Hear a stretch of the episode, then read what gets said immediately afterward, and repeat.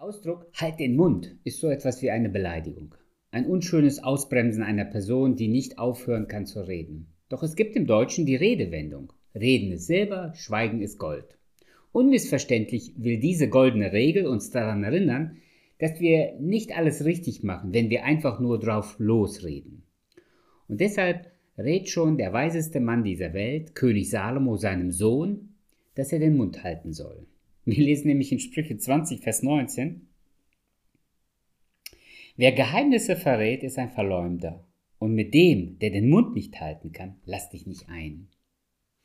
Die Warnung geht an den Sohn, sich vor Menschen zu schützen und zu hüten, die den Mund nicht halten können. Doch mit diesem Rat will Salomo seinem Sohn auch ermutigen, selbst ein solcher Mann zu sein, der Geheimnisse nicht einfach so preisgibt und den Mund halten kann. Deshalb lautet der 96. Tipp fürs Leben, Meide Menschen, die den Mund nicht halten können. Wer ein Geheimnis nicht hüten kann, benimmt sich wie ein Kind. Kindern fällt es einfach schwer, ein Geheimnis zu wahren.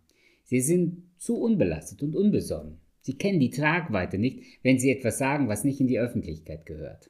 Ich erinnere mich, wie wir als junges Ehepaar in einer Mietswohnung wohnten und eine Gardine fürs Wohnzimmer gekauft hatten, weil es uns störte, dass die Nachbarn uns immer wieder in die Wohnung schauen konnten, wenn sie sich im Garten aufhielten. Unsere Nachbarin sah unseren kleinen Sohn und sagte, oh, ihr habt eine neue Gardine im Wohnzimmer. Darauf sagte mein Junge, ja, die haben wir gekauft, damit ihr nicht bei uns reinschauen könnt. Meine Frau ist fast tausend Tode gestorben. Es war ihr so peinlich. Ich, ich weiß nicht wie, aber irgendwie hat sie die Situation damals noch gerettet. Dabei ist das eine Lappalie im Vergleich zu Dingen, die uns Menschen anvertrauen, die einfach nicht in die Öffentlichkeit gehören und es andere einfach weitergeben. Der König Salomo war Staatsoberhaupt, der oberste Heeresführer. Er war zuständig für die Sicherheit und das Wohl des Landes. Generäle, Berater, Minister haben sich die Türklinke bei ihm gereicht. Salomo hat Anweisungen gegeben, Strategien besprochen und Pläne geschmiedet. Und immer wieder musste er sich fragen, kann ich dieser Person vertrauen? Oder nutzt er das Wissen aus, um es gegen mich oder sogar gegen den Staat und gegen das Land zu verwenden? Wir haben in der Bibel einige bekannte Geschichten, wie Menschen das Vertrauen anderer missbraucht haben und zu Verleumdern wurden, weil sie den Mund nicht halten konnten und das Geheimnis verraten haben. Simson ist ein Paradebeispiel. Gott hat ihn vor seiner Geburt erwählt. Seine Kraft und seine unmenschliche Größe war göttlich. Aber er sollte als Gottgeweihter seine Haare nicht schneiden.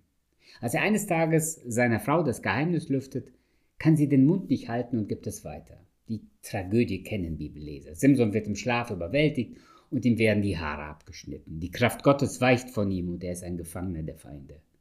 Hätte Simson einfach den Mund gehalten, hätte Delilah, seine Frau, das Geheimnis gehütet, wäre Simson nicht so tragisch ums Leben gekommen. Die größte Tragödie eines Mannes in der Bibel, der den Mund nicht halten konnte, ist Judas, ein Jünger und Nachfolger von Jesus. Wie dreckig war die Masche denn? Er lässt sich für das Ausplaudern seines Geheimnisses bezahlen. Die Meute sucht Jesus und will ihn töten.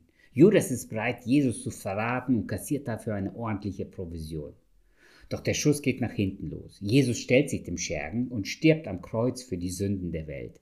Judas verzweifelt an sich selbst und sucht im Suizid den Exodus.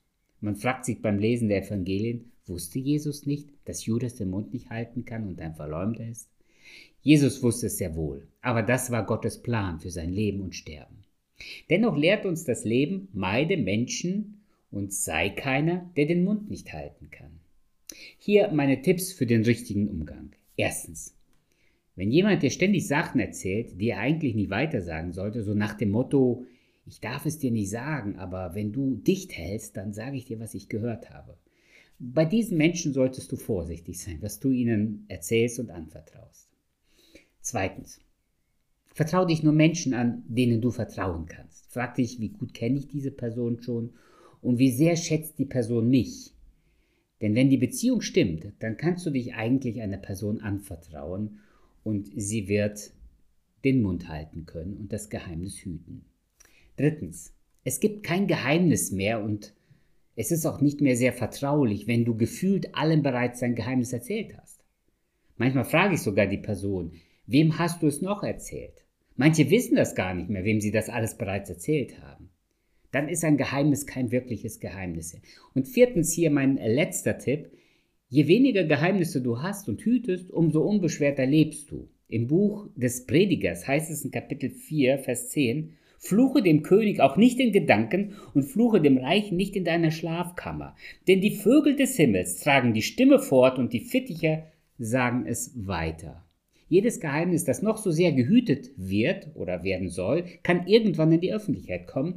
Deshalb sind wir alle gut beraten, so zu leben, dass wir es gar nichts zu verheimlichen haben. Und dennoch, die, die Botschaft des Evangeliums, die Errettung der Menschheit durch Jesus Christus, war für viele Jahrtausende ein Geheimnis Gottes. So lesen wir es in der Bibel. Also Gott hütet auch Geheimnisse. Selbst die Engel wollten wissen, was Gottes Plan ist, aber Gott hat das Geheimnis gehütet, bis es durch das Kommen Jesu in diese Welt gelüftet wurde. Nun ist unsere Aufgabe, dieses Geheimnis Gottes in die Welt hinauszutragen. Dieses Geheimnis soll jetzt möglichst allen bekannt werden. Und deshalb schreibt Paulus zu den Kolossern Kapitel 4, Vers 3, betet zugleich auch für uns, auf dass Gott uns eine Tür für das Wort auftue und wir von dem Geheimnis Christi reden können. Gott hat in Jesus das größte Geheimnis dieser Welt gelüftet. Aber erst, als es soweit war. Und in diesem Sinne, hüte dich vor Menschen, die den Mund nicht halten können und vertraue dich nicht Menschen an, die dein Geheimnis nicht für sich behalten können.